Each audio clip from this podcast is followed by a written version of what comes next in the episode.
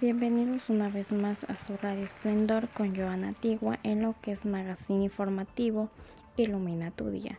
Los ecuatorianos podrían dejar de usar mascarilla en espacios abiertos en los próximos meses. En algunos países europeos, el uso de mascarilla ya no es obligatorio en espacios abiertos.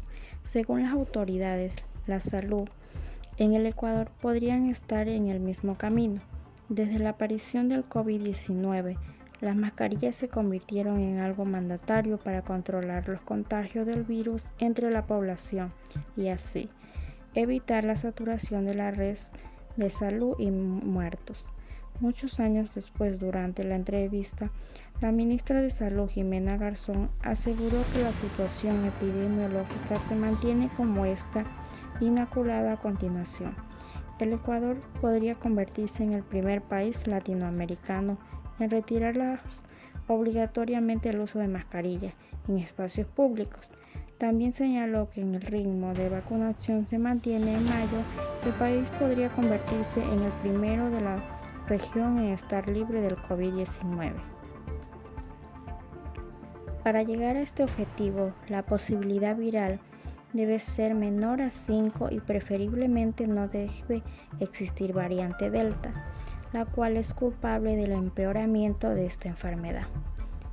Y aunque suene lejano, Garzón indicó que el Plan Integral del Control de Pandemia ha permitido que tengamos una mortalidad baja y en el porcentaje de posibilidad viral baje al 65% a un 15%. Por otro lado, el tema de la vacunación en el país también ha marcado un hito.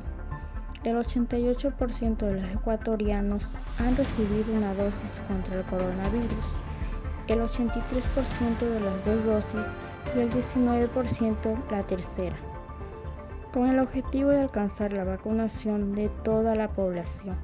El martes 15 de febrero, la cartera de salud inició la inoculación contra el COVID-19 a niños de 3 y 4 años, quienes recibirán la inmunología de la Sinovac.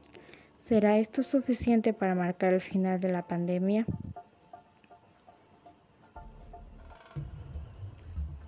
El 28 de febrero, Día de las Enfermedades Raras, aproximadamente 350 millones de personas con todo el mundo padecen una enfermedad rara o huérfana. Además se la conoce como que existen más de 300 millones de tipos de estos patógenos, lo que muchas veces dificulta su diagnóstico. En este caso, el 28 de febrero, se busca conmemorar a quienes luchan contra estos trastornos.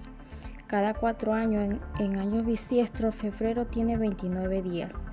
Por la resaca de esta fecha, cada último día de este mes en esta ocasión, el 28 se conmemora Día Mundial de las Enfermedades Raras o Poco Frecuentes, con el objetivo de crear conciencia y ayudar a las personas que viven con alguna de estas condiciones.